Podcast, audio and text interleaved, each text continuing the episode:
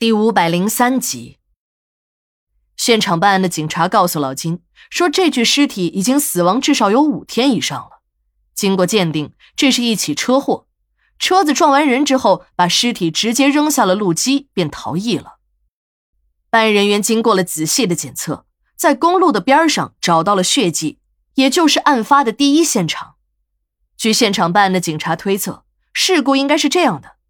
这个男人正在沿着路边行走，被一辆超速行驶的汽车撞伤或撞死。车上的人看照了事儿，害怕承担责任，便把这个男人扔在了路基下。碰巧那天一直在下雪，到了晚上雪又下得很大，再加上师范学院的新校址偏僻，人少，这雪逐渐就盖住了尸体，连血迹也被掩埋了。今天一大早，师范学院的门卫老于骑电动车上班的时候。半路这车子坏了，便推着车子一路的走。走到这里时，看见有几条野狗正在雪地里趴着，什么互相还在争抢着，不时发出的狂吠声让老于很好奇。老于是农村人，这个常识他知道，狗一般只有在抢吃的时候才会有这种反应。可这冰天雪地的，能有什么好吃的？等老于下了路基，一下子看到了已经被咬得稀烂的尸体。立即就报了警。警察在男尸的身上找到了一个小电话本，上面只有一个电话号码，那就是老金的。金大炮的威名，整个局里的同事都知道，便马上通知了老金。老金知道那个小电话本是局里发的办公用品，是自己写上电话号码之后送给小侯的。老金这几天一直很纳闷，每次到小侯的商店去买烟都没有人。老金听小侯说过。自己的母亲一到冬天，这病就加重，而且是越到年关越重。现在这眼看马上就要过年了，自己得想个办法，让老娘好好的安然度过这个冬天。听了小侯的这些话，再看小侯那伤感的表情，老金心里对这个侯孝子的尊敬又加了一层。小侯连续几天的不在，他还以为是小侯带着母亲去看病了，也说不定。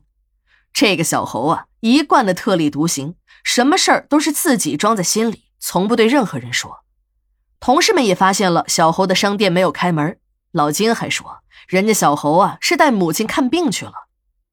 说到这里，老金还对老王说：“王叔，那天是你收的尸吧？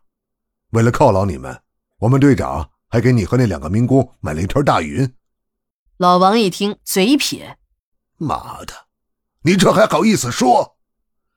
你以为我不知道你那烟是哪来的？不是劫道来的吗？我亲眼看见大货车司机从车上把烟递下来。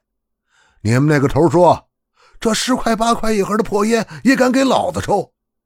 那大货车司机赶紧又从车窗里递出一条软中华来。你们那个头说了，嘿，这小子还算懂事，走人。那大货车司机呢，陪着笑脸说。说那条大云呀是自己买给老爹的，可你们那个头说，哎，这还带拉屎往回坐的，那条破烟呀给那几个民工算了，要不然呀还得我们哥几个抬死人。老金被老王算计了一回，这次是想接一下老王的短，不过老王还是没有给他机会，几句话便给他塞了回去。不过老王还是回忆了一下那次收尸时的事儿。说那个年轻人真的很惨，身上的肉已经被野狗啃得差不多了，连下面那二两肉都不见了踪影。回到局里的老金和同事们一起打开了小侯的商店大门，刚一开门便吓了大家一跳，几个女同事都像触了电一样的跳开了。卷帘门里还有一道玻璃门，一张鬼脸紧紧的贴在玻璃门上，大家仔细一看才知道不是鬼，而是小侯的母亲。小侯的母亲保持着一个想往出爬的姿势，两只手还紧紧地抓着玻璃门的铝合金框架。等人们打开了玻璃门，才发现老太太已经死亡多时，连尸体都已经变得僵硬。同事们立刻勘察了现场，没有发现任何有人进来的痕迹，也就排除了他杀。但现场的诡异让案件立刻变得疑点重重。首先，在老太太接触过的玻璃门的铝合金框架上。发现了多处的损毁和凹痕，经过对比，很像是老太太的牙齿印记。再有，法医为了断定老太太的死亡时间，测试了她的肝温等指标，却得出了这是一具干尸，连内脏都已经风化了。只是尸体的表面由于死者曾经受到过严重的烧伤，看不出风化的痕迹而已。